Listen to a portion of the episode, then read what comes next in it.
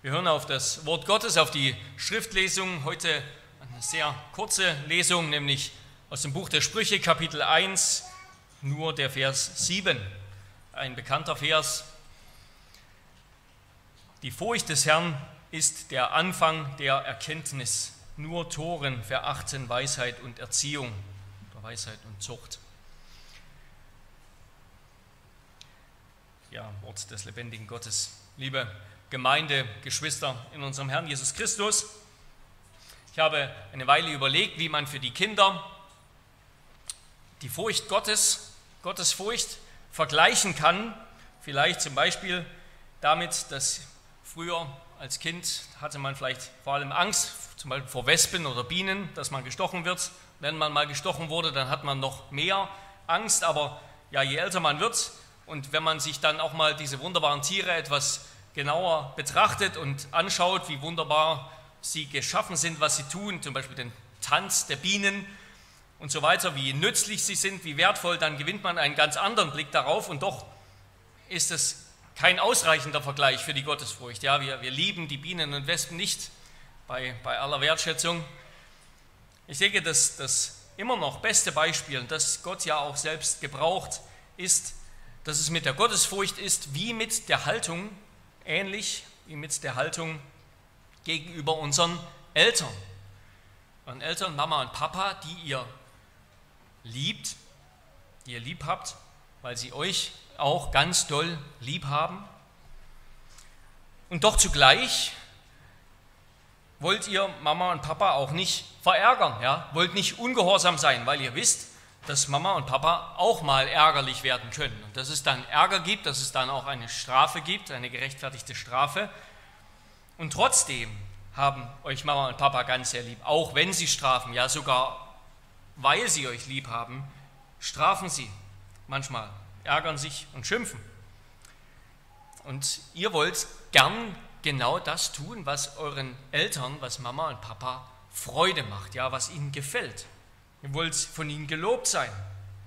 Und genau so oder so ähnlich ist es in Bezug auf Gott. Ja, so ist es in Bezug auf Gott, nur noch sozusagen viel mehr, den wir noch viel mehr lieben, der uns noch viel mehr liebt und vor dem wir auch, den wir auch eben Gottes Furcht haben, weil er noch viel mehr als unsere Eltern heilig und groß und herrlich und haben und über uns ist.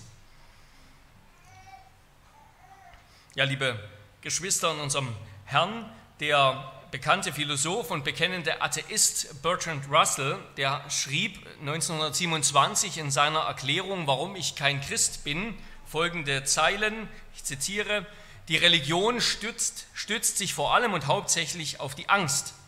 Teils ist es die Angst vor dem Unbekannten, teils der Wunsch zu fühlen, dass man eine Art großen Bruder hat, der einem in allen Schwierigkeiten und Kämpfen beisteht. Angst ist die Grundlage des Ganzen. Angst vor dem Geheimnisvollen, Angst vor Niederlagen, Angst vor dem Tod. Die Angst ist die Mutter der Grausamkeit und deshalb ist es auch kein Wunder, dass Grausamkeit und Religion Hand in Hand gehen, weil beide aus der Angst entspringen.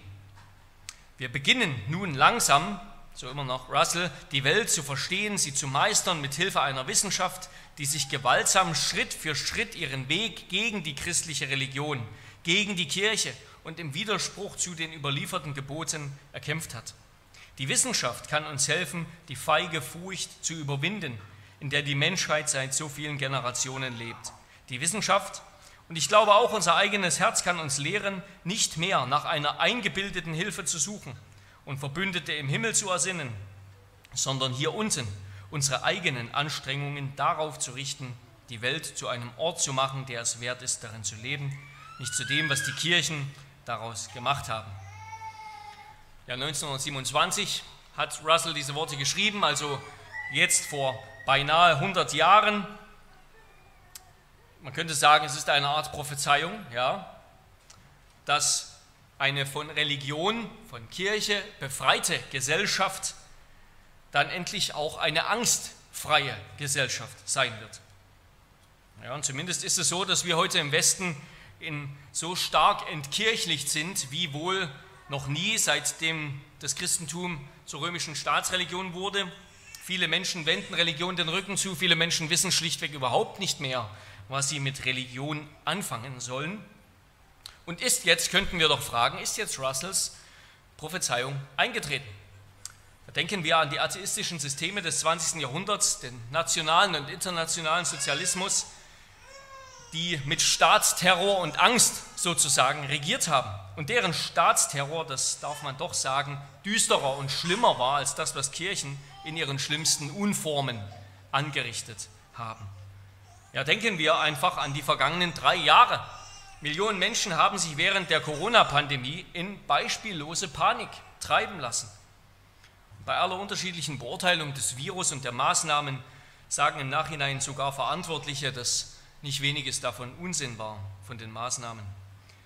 Aus Angst, die von Politik und Medien bewusst genährt wurden, haben sich Familien samt ihren Kindern über Wochen hinweg in Wohnungen, in ihre Wohnung eingesperrt. Der Gang an die frische Luft, das Sitzen auf einer Parkbank wurde verboten. Wer ausscherte, wurde ausgeschlossen, wurde bestraft. Aus blanker Panik haben viele Menschen jedwedes Gebot einfach bereitwillig begrüßt. Nicht zuletzt eine aus dem Boden gestampfte Impfung, deren langfristige Folgen natürlich unbekannt sind. Und wie geht es jetzt weiter? Wirklich direkt im Anschluss. Der aktuelle Hype ist die Klimakrise. Ständig treten Prominente und Experten auf und predigen, dass wir keine zehn Jahre mehr haben, so wirklich nur noch sechs Jahre, ein paar Monate, glaube ich, bis sogenannte Kipppunkte erreicht sein werden und dann ja es mit der Welt bergab geht, die Erderwärmung großen Schaden anrichten wird. Und das ist schon erstaunlich, oder? Wenn man so diese, ganze Klima, diese ganzen Klimapredigten hört. Wenn Christen so von Endgericht und Hölle reden würden, dann würden sie als Endzeitpropheten ausgelacht. Aber wenn es im Namen der Wissenschaft geschieht, die man zum Götzen erhoben hat, dann sind die Endzeitpropheten plötzlich Experten und ihre, ihre Botschaft ist die Wahrheit. Ja, viele junge Menschen haben tatsächlich panische Angst, kleben sich deshalb auf die Straße, vor dem, was der Klimawandel mit sich bringen wird. Also die Religion ist vertrieben, doch zu einem großen Teil, aber die Ängste haben mitnichten aufgehört. Auch im Zeitalter der Wissenschaft und Technik verrennt sich der Mensch in Ängste. Das können ganz neue oder auch eben alte, geradezu abergläubische Ängste sein, die Menschen heute immer noch haben. In den Wohlstandsgesellschaften, in denen wir leben, wird die Realität des Todes beinahe völlig ausgeblendet. Um den Tod zu vermeiden, tun Menschen alles, was man ihnen sagt. Ja, und das haben die vergangenen drei Jahre gezeigt. Unliebsame Meinungen werden zu Phobien erklärt, um sie zum Schweigen zu bringen. Ängste zu schüren ist Alltagsgeschäft in den Medien. Politiker des ganzen politischen Spektrums verwenden Angstrhetorik.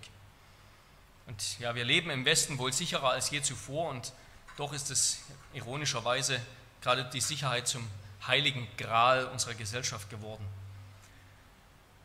Ja, und das, soweit haben das doch auch atheistische Wissenschaftler herausgefunden, dass ein fehlender moralischer Kompass die Fähigkeit, den Menschen die Fähigkeit zu nehmen scheint, ihrer Angst entgegenzutreten, sich ihrer Angst zu stellen. Das heißt also, die Realität, ja, 100 Jahre später, widerlegt Russell. Der Verlust der Gottesfurcht hat erst in ein Zeitalter der Angst geführt.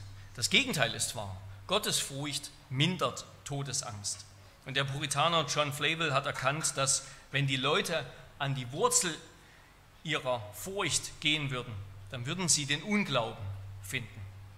Wie Jesus seine Jünger fragte, was seid ihr so ängstlich, ihr Kleingläubigen? Je schwächer der Glaube, umso größer die Furcht.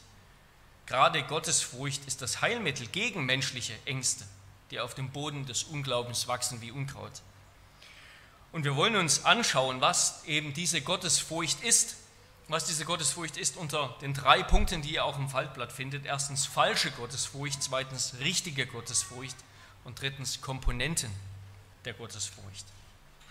Erstens falsche Gottesfurcht. Ja, was ist Gottesfurcht eigentlich? Wie können wir biblisch verstehen, was sie ist? Diese Frage beschäftigt mich wirklich schon lange, eben weil ja, weil es scheinbar vielleicht sich widersprechende Aussagen dazu gibt in der Bibel. Und ich möchte zuerst mit den Aussagen beginnen oder mich den Stellen widmen, die Furcht als eine Haltung beschreiben, die für Gläubige unangemessen, unangebracht ist. Da lesen wir zum Beispiel bei Jakobus, Jakobus 2, Vers 19, dass die Dämonen um Gottes Existenz wissen und aus Angst zittern.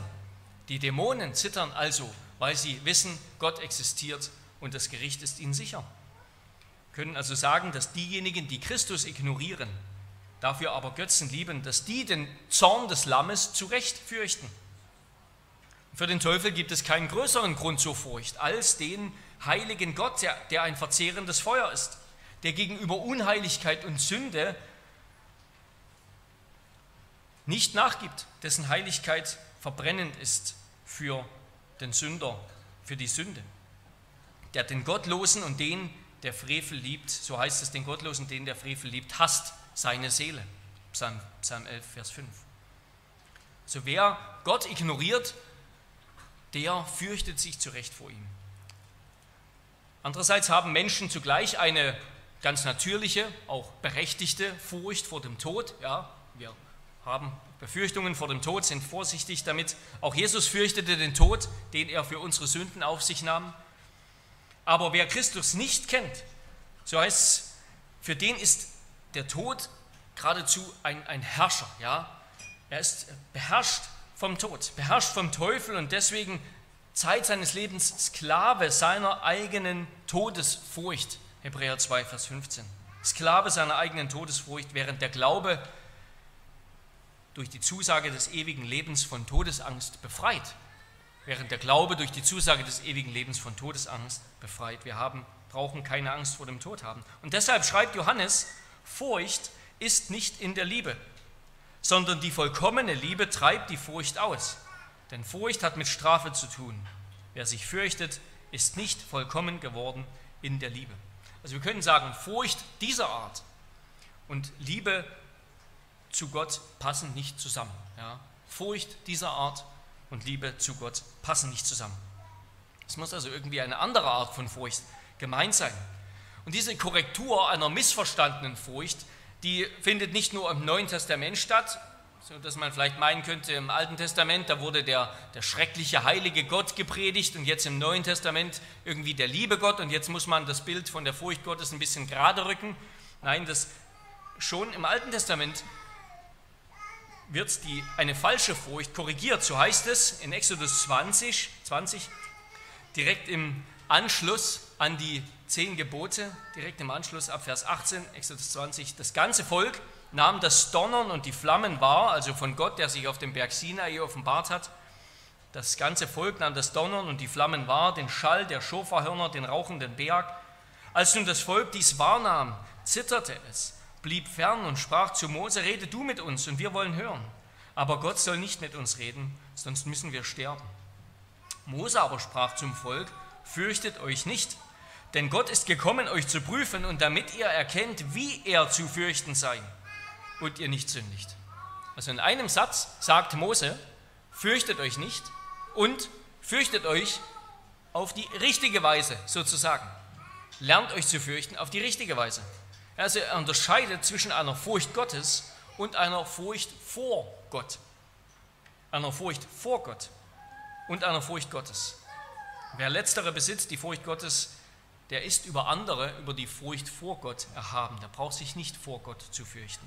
Es gibt also eine Art Gottesfurcht, die für Gottes Kinder falsch, sündhaft ist und eine gute.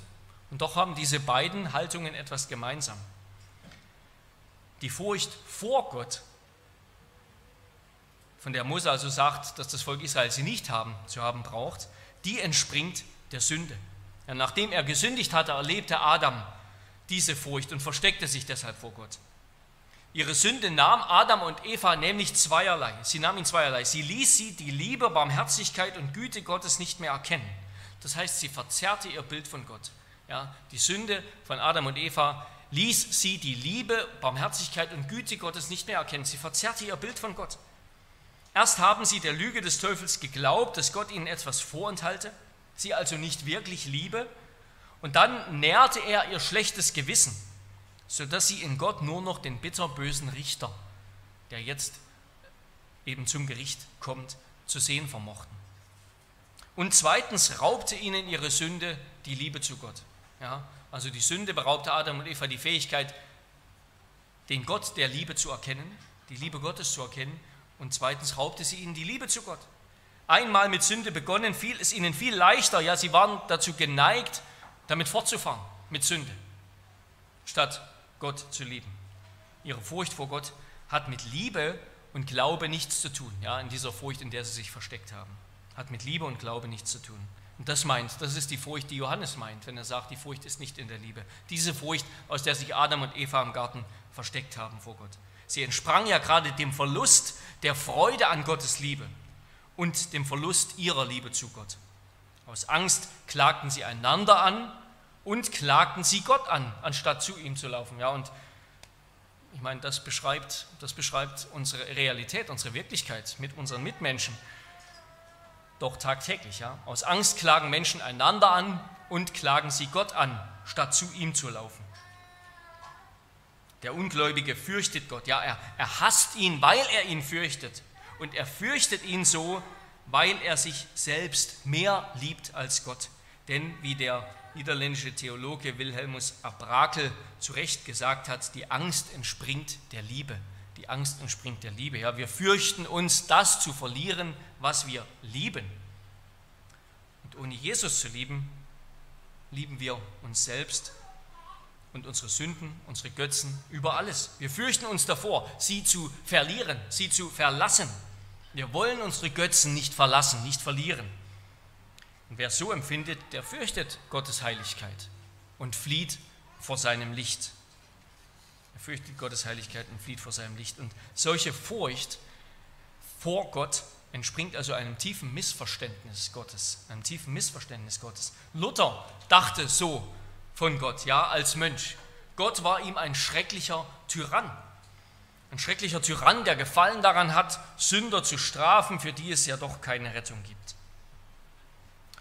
In Jesu Gleichnissen, Jesus erzählt einmal ein Gleichnis von den Talenten, also wo ein, ein König oder Herr, wie auch immer, seinen Knechten, seinen Dienern verschiedene, verschiedene Mengen an Talenten, an Geld, an Mitteln austeilt, dem einen fünf, dem anderen zwei, dem dritten eins.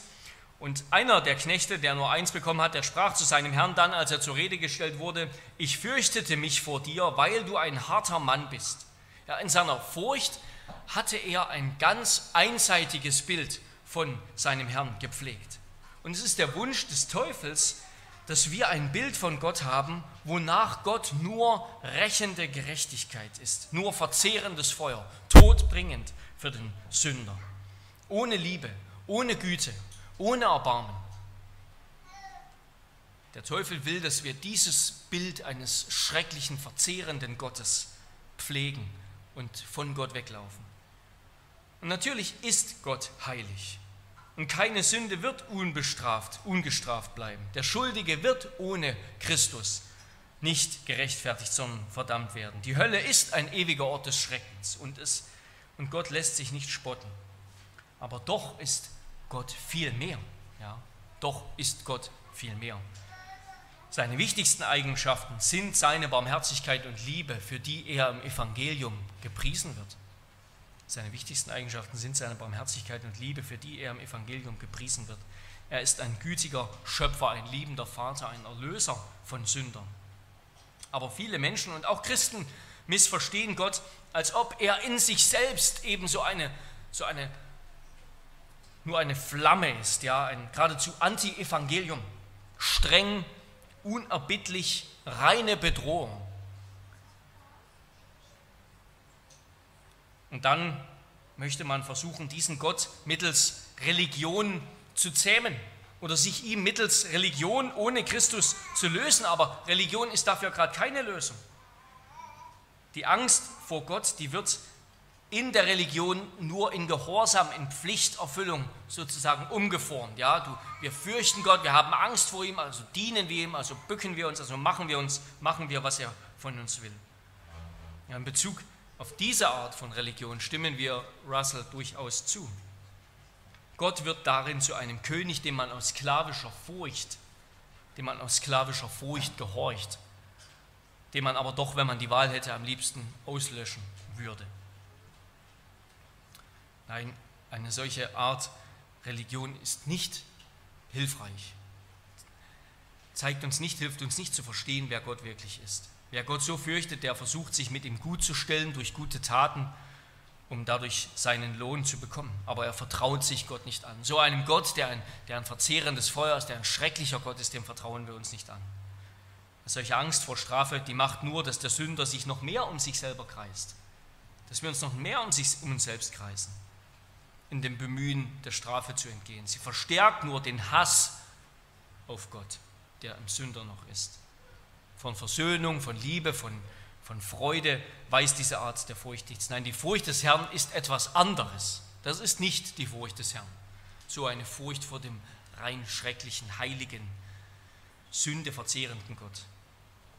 John Murray, ein bekannter presbyterianischer, reformierter Theologe, schrieb, die Gottesfurcht, die das Herz der wahren Frömmigkeit ist, besteht nicht in dem Schrecken, der von der Angst vor dem Zorn Gottes hervorgerufen wird. Sie besteht nicht in dem Schrecken, der von der Angst vor dem Zorn Gottes hervorgerufen wird. Gottesfurcht ist viel umfassender als die Furcht vor dem Gericht Gottes. Die Angst vor dem Gericht wird uns nie und nimmer zur Liebe zu Gott zum Hass auf unsere Sünde führen. Strafen, und das ist ein sehr wichtiger Satz, über den es sich lohnt, länger nachzudenken, Strafen haben in sich selber keine Macht, uns neu zu machen oder zu bekehren. Die Furcht vor Gott, die das Zeichen wahrer Frömmigkeit ist, ist die Furcht, die zu Anbetung und Liebe führt. Es ist die Furcht, die sich in Ehrfurcht und Ehrerbietung und heiliger Scheu äußert. Und damit will ich zu meinem zweiten Punkt kommen, nämlich zur richtigen Gottesfurcht. Also nicht zur falschen Furcht vor Gott, sondern zur Gottesfurcht, wie Gott sie verlangt, wie Gott sie sich wünscht. Also wenn die Furcht Gottes nicht Furcht vor Gott meint, ja, nicht motiviert ist sozusagen von Angst vor einem vor seinem heiligen Zorn, vor der messerscharfen Gerechtigkeit Gottes, was, was ist dann? Was ist dann Gottesfurcht? Und auf auf diese Frage wollen wir eine Antwort finden, indem wir uns erstens anschauen, was die biblischen Begriffe für Gottesfurcht sind. Was sind die biblischen Begriffe? Und zweitens ein umfassendes biblisches Bild der Gottesfurcht gewinnen. Ja, wir könnten uns fragen, ob Gottesfurcht sozusagen überhaupt das passende Wort ist. Ja, ist das deutsche Wort Gottesfurcht das richtige Wort, um das zu beschreiben, was die Bibel im Hebräischen oder Griechischen damit meint, mit dieser Einstellung zu Gott? Wäre, wäre ein Wort wie Respekt oder Ehrerbietung oder vielleicht Ehrfurcht nicht passender. Dazu eben Gedanken zur, wie die Bibel das sagt. Im Griechischen gibt es nur ein Wort für Gottesfurcht auch, das ist das Wort Phobos oder Phobeo, also sich fürchten. Im Hebräischen gibt es zwei verschiedene Worte, um diese gute, aber auch die falsche Furcht zu beschreiben. Beide Worte werden also für beides gebraucht. Das häufigste Wort, das ist die Wurzel Yara, und sie beschreibt eben sowohl die missverstandene Furcht vor Gott, als auch die, die eben von Schrecken und Angst motiviert ist, ja, von, wie, wie Adam im Garten sagte, ich hörte dich im Garten und fürchtete mich, denn ich bin nackt. Ja, ich hatte Angst, ich wäre am liebsten weggerannt, aber ja, also das Wort beschreibt sowohl diese missverstandene Furcht als auch die gute Furcht vor Gott, die Gottes Segen sucht, die, die sein Wort liebt. Wie es eben heißt hier in Sprüche 1, Vers 7, die Furcht des Herrn ist der Anfang der Erkenntnis. Wie es im Psalm 112, Vers 1 heißt, wohl dem, der den Herrn fürchtet, der große Freude hat an seinen Geboten. Es muss also zwischen diesen beiden Arten von Gottesfurcht irgendeinen Zusammenhang geben, ja, irgendeinen Zusammenhang, denn sonst wären sie nicht mit dem gleichen Wort bezeichnet. Und die zweite hebräische Wortwurzel, die für Furcht, die hilft uns vielleicht etwas weiter, das, das Wort Pachat. Das bedeutet zu zittern, zu erbeben, zu erschrecken. Das kann auch eine unerwünschte Angst beschreiben, die einem förmlich eben in die Glieder fährt, aber ebenso auch eine gute Empfindung. So heißt es beim Propheten Jeremia, Jeremia 33, Vers 9, Jerusalem, so spricht Gott durch den Propheten, Jerusalem soll mir zum Freudennamen zum Lob und zum Schmuck dienen bei allen Völkern der Erde, die von all dem Guten hören werden, das ich ihnen tue. Und sie werden erschrecken, das ist das Wort, und erzittern über all das Gute und über all den Frieden, den ich ihr verschaffen will. Oder zum Beispiel beim Propheten Jesaja, Kapitel 60, Vers 5. Dann wirst du es sehen und vor Freude strahlen und dein Herz wird beben und weit werden, denn die Fülle des Meeres wird sich dir zuwenden, der Reichtum der Nationen, also Jesajas Verheißung, was Gott für sein Volk eines Tages tun wird, wenn der Messias kommt, wenn er ihn heil bringt. Dann wirst du vor Freude strahlen, dein Herz wird beben und weit werden.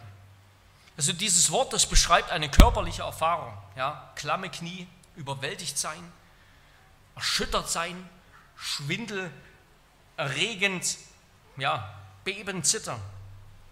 Diese körperliche Reaktion, die kann von Angst oder auch von erstaunter Anbetung, von überströmender Freude und heiliger Liebe motiviert sein. Einige haben so ein Gefühl vielleicht bei ihrer Bekehrung gehabt. Einige vielleicht bei ihrer Hochzeit, als sie ihren Ehepartner dann sehen durften. Einige vielleicht nach einer bestandenen Prüfung. Wir kennen vielleicht auch diese, diese Videos von, von nach Hause kommenden Soldaten, ja, die dann nach Hause kommen, ihre Lieben zum ersten Mal wieder sehen und dann ist es so ein Cocktail aus Freude, aus Erschrecken, aus Erstaunen, aus allem. Die fallen aus allen Wolken und das ist eine richtig körperliche Erfahrung. Die Bibel nutzt also ein Wort oder Worte, die sowohl großen Schrecken umfassen als auch starke Erregung und Überwältigung, berstende Freude, beglückendes Erschaudern, anbetende Scheu. Das gemeinsame Merkmal ist das Zittern, ist die körperliche Erregung. Die Furcht Gottes, die ist nicht nur ein Gedankenspiel, das jedem dastehen könnte, ich fürchte Gott, sozusagen ohne jedes Gefühl, ohne jede Bewegung in mir, sondern sie ist eine Erfahrung, die uns intensiv körperlich packt. Das beste Wort für Gottesfurcht ist also eben nicht Respekt, das ist viel zu wenig, nicht Ehrerbietung, das ist zu steif, zu teilnahmslos, nicht einmal Ehrfurcht, sondern ich denke eben Gottesfurcht oder Furcht des Herrn, Furcht Jahwes, Furcht des einen wahren Gottes Israels, der sie in Christus offenbart hat. Das beste Wort ist Gottesfurcht weil, denn es handelt sich bei der Gottesfurcht um eine eigentümliche Reaktion heiliger Liebe, erregten Staunens, tiefer Freude, wie wir sie nur gegenüber dem dreieinigen Gott haben. Es handelt sich bei, der, bei Gottesfurcht um eine eigentümliche Reaktion heiliger Liebe, erregten Staunens und tiefer Freude, wie wir sie nur gegenüber dem dreieinigen Gott haben. Die Furcht Gottes ist also mehr als die Reaktion von Schrecken, von Scheu, von Zittern, die eben hervorgerufen wird, wenn wir, wenn wir Gott als unparteilichem Richter, als heiligem König, der über alle menschliche Rebellion nur lacht, gegenübertreten. Gott will in uns nicht vor allem dadurch Furcht hervorrufen, indem wir uns ihm im Modus des Endgerichts vorstellen, ihn darin sehen. Nicht nur, wenn wir von Gott als verzehrendem Feuer hören, dem schrecklichen Gott, Hebräer 10, 31, dessen Zorn in Ewigkeit die Hölle betreiben wird. Das ist Teil dessen, was Gottes Furcht ausmacht. Das ist ein Teil dessen. Das Bewusstsein unserer Ohnmacht gegenüber Gott, dass wir in den Händen Gottes einfach ausgeliefert sind. Gott hat uns in seiner Hand. Er kann mit uns tun, was er will. Das Bewusstsein, dass wir Sünder sind, die den Tod verdient haben. Dass Gott Sünde nicht dulden wird. Gott wird irgendwann einen Schlussstrich ziehen unter das Sündigen. Aber Gott und oder Gottes Furcht darauf zu beschränken, das ist zu einseitig und das ist geradezu schädlich. Ja, wie, wie sollten wir mit dem Psalmisten sagen können, wohl dem, der den Herrn fürchtet, der große Freude hat an seinen Geboten? Wie kann man ungeheuchelte Freude an etwas haben, das einem eigentlich nur Schrecken und Zittern bringt? Selbst wenn wir am Ende dann vielleicht auf der richtigen Seite stehen und nur zusehen, wie Gott das Gericht an den anderen ausübt, wie, Gott, wie Gottes Gericht die anderen trifft. Könnte Gottes Furcht dann, wenn sie nur eine Reaktion auf den heiligen, schrecklichen, Sünde nicht duldenden Gott ist, könnte Gottes Furcht dann überhaupt eine Reaktion auf das Evangelium sein oder nicht eigentlich nur auf das Gesetz, wo uns gesagt wird, Gott duldet Sünde nicht? Aber Gottes Furcht ist eine Reaktion das Evangelium. Wir dürfen Gott nicht zerteilen. Gott ist einer und Gott ist einfach. Das heißt, er ist der Gerechte und zugleich der Liebende. Er ist der Barmherzige und zugleich der Heilige. Wir begegnen immer dem einen einfachen, ganzen Gott sozusagen. Und ich will kurz reinschauen in einige Bibeltexte, um zu sehen, wie, Gottesfurcht, wie Gott will, dass Gottesfurcht hervorgerufen wird, wie die rechte Gottesfurcht hervorgerufen wird. Da heißt es wiederum beim Propheten Jeremia, Jeremia 32, Vers 38 bis 40. Jeremia 32, Vers 38 bis 40.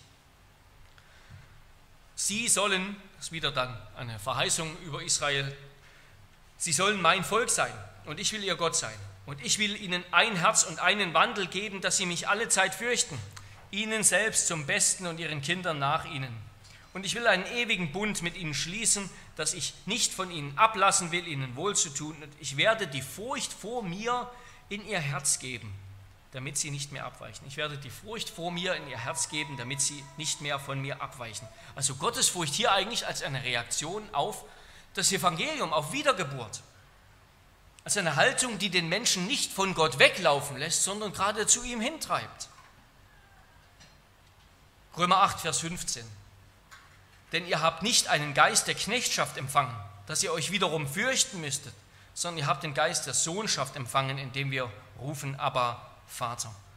Die Furcht vor Gott, das ist die falsche, die knechtische Furcht, die der Sklave haben muss vor seinem unerbittlichen Herrn.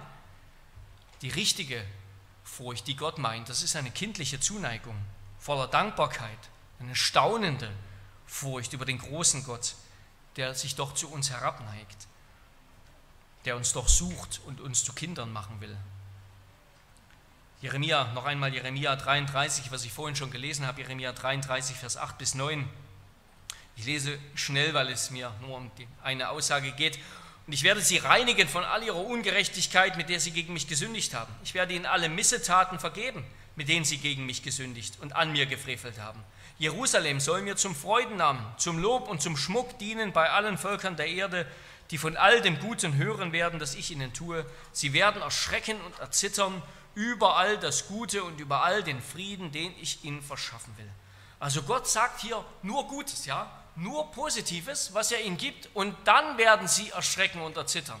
Kann also keine Reaktion sein, die eben auf den, quasi auf den heiligen, sündeverzehrenden Gott einfach nur entsteht. Ist eine Art beinahe erschrockenes Staunen über Gottes Güte, über all das Heil, das er uns dennoch, obwohl wir Sünder sind und er heilig ist, schenken will. Ja? Obwohl wir Sünder sind und er heilig ist, will er uns retten, liebt er uns, sucht er uns. Und die Reaktion darauf, das ist Gottes Furcht. Und am kompaktesten vielleicht im Psalm 130, Vers 4, bei dir ist die Vergebung, damit man dich fürchte. Bei dir ist die Vergebung, damit man dich fürchte. Ich habe diesen Vers wirklich nie verstanden, hat mir nie eingeleuchtet, wieso, wieso man wieso soll ich Gott fürchten, wenn er mir vergibt? Ja, macht ja quasi irgendwie gar keinen Sinn, wenn man Gottesfurcht in so einem falschen Sinn von Angst und Schrecken versteht. Würde es dann nicht mehr Sinn machen zu sagen, bei dir ist die Vergebung, damit man dich ehrfürchtig liebe, sich staunend an dir erfreue? Ganz genau, ganz genau das meint David mit Gottesfurcht. Bei dir ist die Vergebung, bei dir, bei dir, dem heiligen Gott, ist die Vergebung, damit man dich voller Staunen liebt und erhebt und sich an dir erfreut auf eine heilige Weise. Hosea 3, Vers 5. Danach, wenn ich mich hinzugewandt habe, werden die Kinder Israels umkehren und den Herrn, den Herr, und den Herrn ihren Gott und David ihren König, natürlich eine Verheißung des Messias, suchen und sie werden sich mit Zittern zu dem Herrn und zu seiner Güte flüchten am Ende der Tage. Also Gottesfurcht, ein Hinlaufen zum Herrn und seinem Gesalbten, wegen seiner Güte. Kein Weglaufen von ihm, weil man sich vor ihm fürchtet. Das ist, das ist Gottesfurcht, wie sie die Schrift meint. Und damit komme ich zu meinem dritten Punkt, drittens Komponenten. Komponenten der Gottesfurcht. Damit will ich einige Aspekte von Gottesfurcht beschreiben, die in der Bibel immer wieder mit Gottesfurcht verbunden werden. Erstens Gottesfurcht und Dankbarkeit. Erstens Gottesfurcht und Dankbarkeit. Gottes Furcht ist die staunende und dankbare Furcht, die die Menschen ergriff, als Jesus einmal in dem Dorf Nein einen, den einzigen jungen, einzigen Sohn seiner Mutter das Leben wieder schenkte. Ja, also die kennt die Geschichte. Jesus kam, da war diese Trauer, Trauergruppe, die den Toten rausgetragen hat. Jesus hat ihn wieder belebt und die Reaktion, so heißt es da, Lukas 7, Vers 14 bis 16, war Furcht. Sie fürchteten sich. Es ist aber keine, keine einfach nur eine schreckliche Angst, sondern ein Erstaunen. Er hat, hat Wunderbares getan, er hat Leben geschenkt. Eine staunende, dankbare Furcht. Als Gott sich Jakob in Bethel auf der Himmelsleiter offenbarte, ja, Jakob legte sich hin und hatte einen Traum, sah diese Himmelsleiter im Traum. Da sprach Gott in diesem Traum kein einziges Wort der Drohung, sondern er machte nur Zusagen. Es geht noch länger, das heißt aber ab Genesis 28, Genesis 28, Vers 15 bis 17, Genesis 28, Vers 15 bis 17, siehe, ich bin mit dir und will dich behüten überall, wo du hinziehst und dich wieder in dieses Land bringen. Denn ich will dich nicht verlassen, bis ich vollbracht habe, was ich dir zugesagt habe. Und dann heißt es, als Jakob erwachte, fürchtete er sich. Gott hat ihm nur Zusagen gemacht, hat sich ihm zugleich gezeigt als der Erhabene und Herrliche. Und er fürchtete sich. Ja, wahre Gottesfurcht erwächst aus der Begegnung mit dem gütigen, gnädigen Gott. Sie ist der beinahe ungläubig staunende Ausdruck des Sünders, der erfährt, dass Gott, der allen Grund und alle Macht dazu hat, gar nicht, doch gar nicht böse wird. Dass, doch, dass Gott nicht böse wird, dass Gott nicht wütend reinschlägt, dass Gott nicht wie so ein scharfer Hund beißt und bellt, sondern gern vergibt, gern hilft, rettet, seinen Sohn für uns dahin gibt, seinen Geist sendet. Ja, wie wir heute in der Absolution von Jesaja, von, von Hesekiel gehört haben, dass wir uns schämen darüber, nicht über unsere Sünde und Schuld und all das, was wir aufgeladen sind, dass er uns trotzdem vergibt. Dass, er uns, dass wir uns schämen, wenn er uns alles vergeben hat, was wir getan haben. Sie erwächst also nicht aus der Vorstellung, dass Gott gefährlich ist, sondern dass er herrlich ist. Dass er herrlich ist. Sie ist Ausdruck der Dankbarkeit gegenüber Gott, die sich vielleicht auch wunderbar in Jakobs Gebet zeigte. Ich bin zu gering für alle Gnade und Treue, die du an deinem Knecht erwiesen hast. So betet Gottesfurcht, ja. Ich bin zu gering für alle Gnade und Treue, die du an deinem Knecht bewiesen hast. Ein anderer Aspekt oder Komponente von Gottesfurcht ist die Demut. Gottesfurcht und Demut. Solche Gottesfurcht geht natürlich ohne Frage Hand in Hand mit Demut. Ja? Die Furcht des Herrn ist die Schule der Weisheit und der Ehre geht die Demut voraus. Die werden also hier die Furcht des Herrn und die Demut sozusagen parallel genannt. Sprüche 15, Vers 33. Die Furcht des Herrn ist die Schule der Weisheit, der Ehre geht die Demut voraus. Wer sich vor Gott demütigt, den wird er erhöhen. Ja, Gott demütigt uns bisweilen in seiner Treue, damit wir lernen, auf ihn zu hören, damit er uns danach erhöht. Der Glaube, der entspringt auf dem Acker der Gottesfurcht, denn Gottesfurcht ist die richtige Reaktion auf Gottes Wort, nämlich das demütige Hören, die Bereitschaft von Gott zu lernen, zu verstehen, Gott ist der Herr, der König, der Lehrer und ich will von ihm lernen. Gottesfurcht geht Hand in Hand mit Demut, mit der demütigen Bereitschaft, sich belehren zu lassen. Gottesfurcht und Liebe. Auch die Liebe gehört zur Furcht, ja, und das meinen vielleicht, das passt nicht zusammen, aber doch stellt die Bibel sie zusammen. Psalm 145, Vers 19 und 20. Der Herr erfüllt das Begehren derer, die ihn fürchten. Er behütet alle, die ihn lieben. Ja, und im Sinne des, des Parallelismus der Psalmen, wenn eben die so parallel stehen, heißt es hier, das sind die gleiche Gruppe. Die, die ihn lieben, sind die, die ihn fürchten. Deuteronomium 6, Vers 1 bis 5. Dies sind die Gesetze und Gebote und Rechte, die der Herr euch zu lehren geboten hat, dass ihr sie tun sollt, damit du dein Leben lang den Herrn fürchtest und alle seine Rechte und Gebote hältst. Und dann der bekannte Vers, höre Israel, der Herr ist unser Gott, der Herr allein oder ist einer. Du sollst den Herrn, dein Gott, lieben, von ganzem Herzen, ganzer Seele, mit all deiner Kraft. Du, die, Gott hat die Gebote gelehrt, damit wir ihn fürchten. Gott will, dass wir ihn lieben. Diese beiden Haltungen gehen Hand in Hand. Die, die rechte Furcht steht in keinem Spannungsverhältnis zur Liebe gegenüber Gott. Die rechte Furcht steht in keinem Spannungsverhältnis zur Liebe gegenüber Gott. Sie fällt vor ihm auf die Knie, aber sie lehnt sich auch an ihn an. Sie fällt vor ihm auf die Knie, aber sie lehnt sich auch an ihn an. Bedeuten dann Furcht und, und Glaube und Liebe einfach alle das Gleiche, werden alle, Begleiche, alle Begriffe sozusagen in einen Topf geschmissen und alle Unterschiede eingestampft? Nein, Gottesfurcht eine, beschreibt eine umfassendere Haltung als Liebe, die wir so nur gegenüber Gott haben, die eben viele Dinge umfasst. Dankbarkeit, Demut, Liebe, Freude könnten wir auch noch hinzufügen. Gottesfurcht ist sozusagen mehr als Liebe. Es ist eine Liebe, die unsere ganze Persönlichkeit umfasst. Eine zitternde, überwältigte, furchtsame Liebe. Und sie macht uns eben deutlich, Gott will von ganzem Herzen geliebt sein. Er will, dass wir uns zutiefst an ihm erfreuen. Dazu sollen wir ihn erkennen. Ja?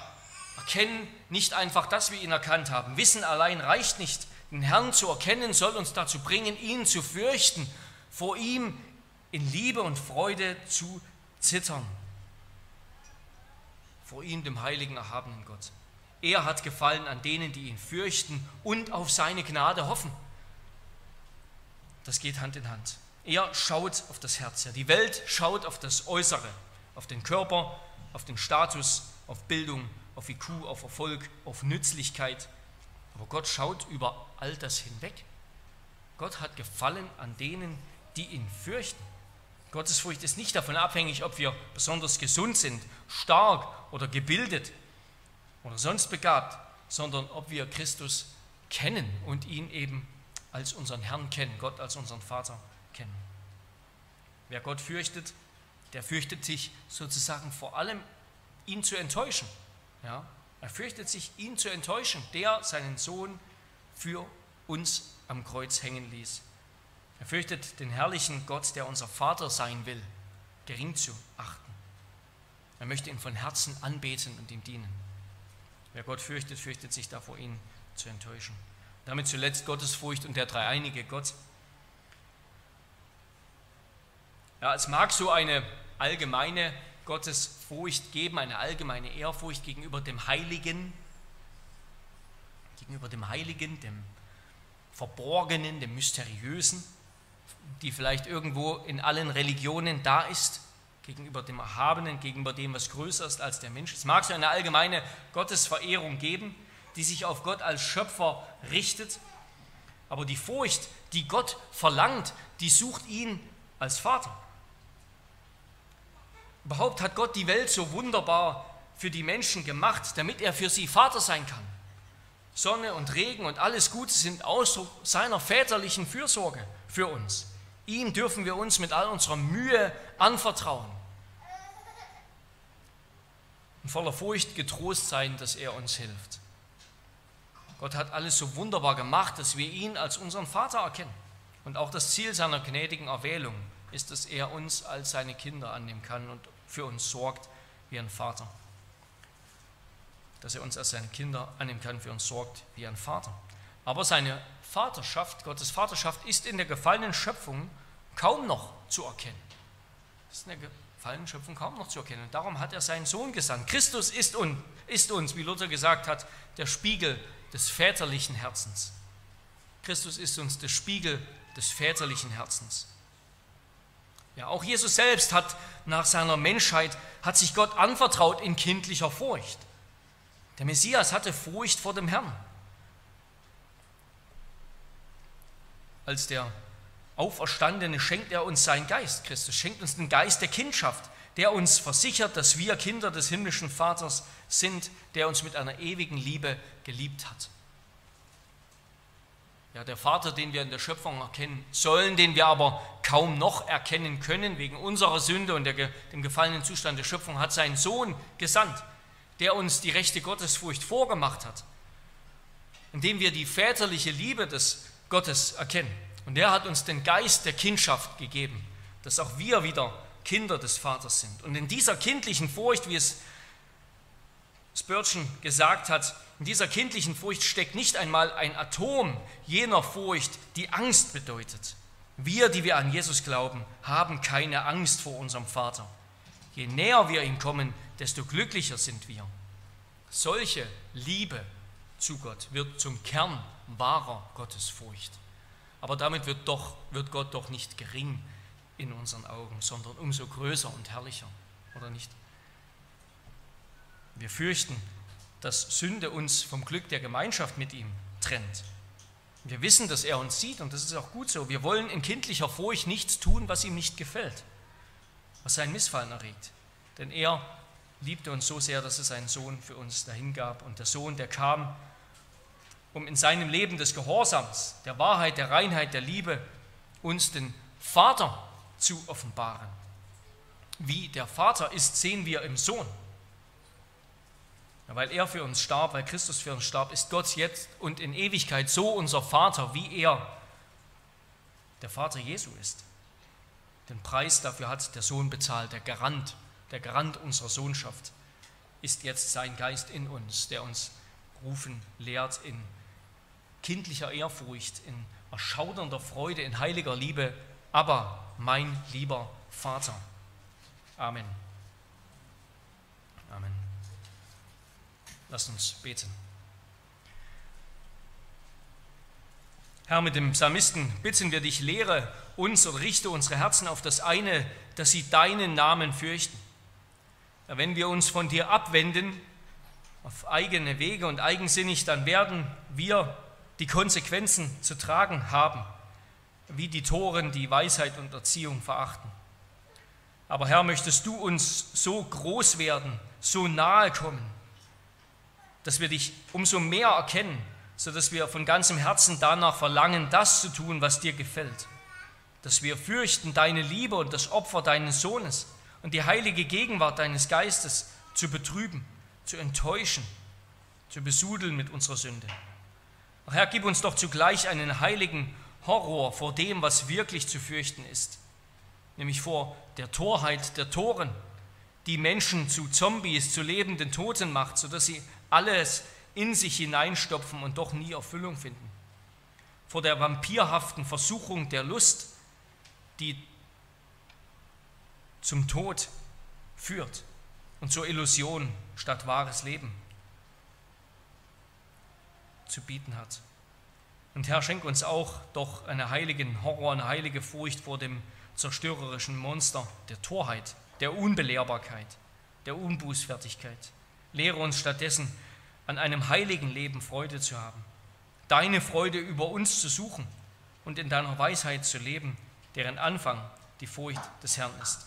Ja, zuletzt wollen wir dich auch bitten, dass du die Eltern segnest, dass sie solche Väter und Mütter werden, die ihre Kinder wohl mit Strafen vor falschen Wegen bewahren, die sie aber vor allem mit großer Liebe und Zuneigung und Anteilnahme und Geduld und Weisheit zur Liebe gewinnen die Liebe zu dir und auch die Liebe zu ihren Eltern.